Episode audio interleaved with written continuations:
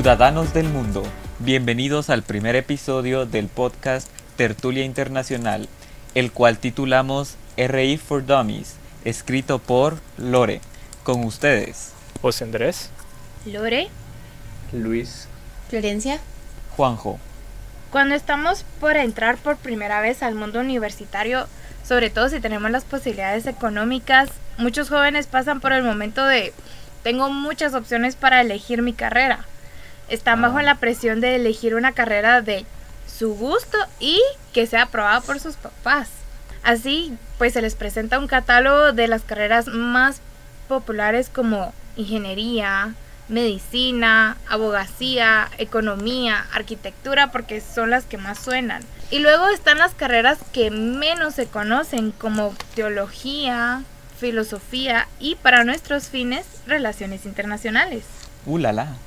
¿Por qué Relaciones Internacionales, o RI como cariñosamente la apodamos, es una de las carreras menos populares? Independientemente de la demanda en el ámbito laboral en Guatemala, cuando dices estudio Relaciones Internacionales es muy común que nos pregunten, ¿qué es eso? O se confunda fácilmente con las ciencias jurídicas. Para contestar bien a este tipo de cu- cuestionamientos es necesario hacer la diferenciación entre las ciencias jurídicas y las ciencias políticas. Y una vez aclarada la diferencia, ya se pueden abordar las relaciones internacionales.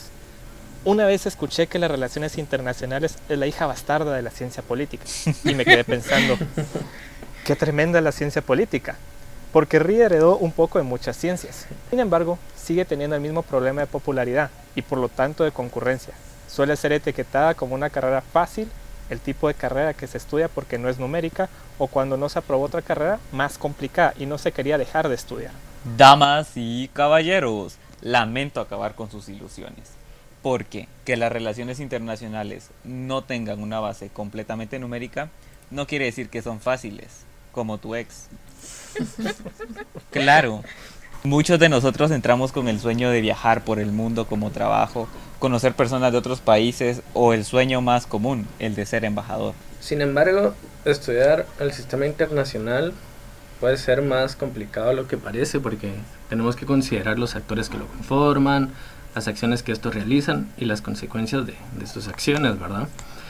Es un estudio que, que debe tomar en cuenta la mayor cantidad de aristas para tener la imagen lo más completa posible, es decir, todo, todo el panorama, el, el cuadrado completo. Cuando se habla de los estados, se debe conocer la historia, el sistema de gobierno, la cultura, las relaciones con otros estados, la economía y el sistema de producción, la posesión de armas, sus intereses, su ideología. Y algo muy importante también es el papel que juega la religión en, su política. Bueno, y es que estudiar a los estados es casi como conocer a personas nuevas. Hay muchísimos detalles importantes y entre más se estudia, nuevos factores van surgiendo. Por ejemplo, si un estado, estado cambia su postura respecto al uso de armas nucleares, cuál es su postura respecto al matrimonio al mismo sexo, si reconoce a Taiwán como un estado, cuáles son sus acciones ante el contexto internacional del momento, qué postura tienen sobre la migración e incluso si reconocen la existencia del cambio climático, entre otros, ¿verdad? Todo esto nos indica que las relaciones internacionales son una disciplina un poco más amplia y rica en contenido de lo que muchos pensamos en un inicio. Y cuando decimos que RI es una carrera no muy concurrida o muy poco popular, no es que estamos tratando de buscar o señalar a los responsables de que sea una carrera casi invisible, porque la verdad es que son las casas de estudios, los egresados, los estudiantes los que tenemos que abrir este camino desde la invisibilidad hacia la visibilidad para nuestra querida disciplina. Y es que yo creo que lo más bonito de nuestra carrera es que, como ya lo hemos hablado, es multidisciplinaria, entonces tiene distintos ámbitos. Analizamos desde el derecho internacional, podemos hacer análisis desde la estadística, podemos recurrir al papel de la geopolítica, eh, la teoría misma con la producción de todas las teorías de las relaciones internacionales y hay muchos ámbitos que hemos visto nosotros a lo largo de la carrera que nos han fascinado nos han encantado y eso mismo es lo que nos está abriendo el campo para un futuro. Si se dan cuenta, tenemos el comercio internacional, que es lo que muchas personas en está la Claro, psicología obviamente. política. El dinero. Viva el capitalismo. No voy a faltar. Nada, sí, Pero lo que pasa es que yo- es, cierto, como dice José Andrés, yo cuando, cuando entré a la carrera no me imaginé lo, lo amplio qué iba a ser la cantidad de, contenidos y, y, cómo se complementaba con, con, otras ciencias, con otras áreas, con, con, otros estudios y cómo se va, aunque puedan ser, digamos, diferentes, todas se van complementando y, y necesitas de todas para, pues, para entender todo el panorama, ¿verdad? Exacto. Y es que si, te das cuenta, uno no se percata desde un inicio que podemos tener algo en común con alguien de agronomía, por ejemplo. Pero si tocamos ciertos temas que desde su punto de vista técnico, ajá, ambientales, como de ciertos verdes, siempre va a llegar a radicar con una parte política, que es que es lo que tenemos que tomar en cuenta nosotros si ciertos países lo tienen regulado o no lo tienen regulado, cómo está el ámbito aquí en Guatemala también. Sí, a mí me pasó eso de, de convivir con otras carreras, tuve la oportunidad de irme a una pues, tipo excursión, digamos, a, a, sembrar manglares y la mayoría eran de, de agronomía ¿eh? y la verdad es que las conversaciones que teníamos nos íbamos dando cuenta que, que habían temas muy en común, ¿verdad? Y que las dos carreras podíamos, podíamos tocar y, complementarnos. A mí una de las cosas que más me gustó de, de la carrera tal vez es que hasta dentro de la misma carrera hay como gente con distintas posturas, con ideas diferentes y que en vez de pelearnos era como de buscar lo que teníamos en común para llegar a, un acuerdo o a un, a un punto de vista donde todos ganáramos, como un gana-gana. Y si te das cuenta, esa misma multidisciplinariedad te la da la universidad. En nuestro caso, nosotros somos egresados de la Universidad Rafael Andívar. Licenciado, por favor. Exacto.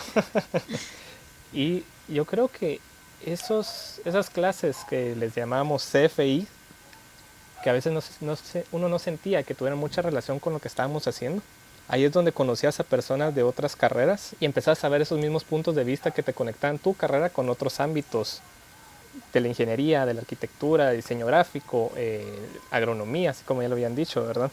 Sí, bueno, también creo que parte por lo que eso sucede, o sea, por qué la carrera de Relaciones Internacionales es tan interdisciplinaria, tiene que ver con el hecho de que nosotros también estudiamos las relaciones de poder. Y relaciones de poder hay en todos los ámbitos, en cualquier lugar donde nosotros veamos, va a haber una relación de poder, entonces ya nos compete a nosotros los internacionalistas. Y pues por eso nosotros tenemos que saber un poco de todo para poder manejar en cada ámbito esa, esa, esa dinámica de relaciones de poder. Y que aparte al ser una ciencia social, no es como una ciencia numérica que uno más uno, más uno es dos y sabes que está escrito en papel, así está escrito la teoría. En cambio, en nosotros, lo que hoy pasa con una sociedad, mañana puede ser completamente distinto. No sabemos si mañana puede haber un golpe de Estado en, en otro país, eh, si se pueden romper relaciones diplomáticas entre dos naciones si se puede hacer un cambio, en un ajuste en la política exterior de China, por ejemplo. Pero no nos adelantemos, todo esto lo vamos a seguir discutiendo en los siguientes capítulos. Gracias por escucharnos en este primer episodio, quédense pendientes de todas nuestras redes sociales para saber más sobre los siguientes episodios, los cuales estarán siendo publicados quincenalmente en su plataforma digital de preferencia. Besos, mil besos, mil besitos, vuelvan pronto.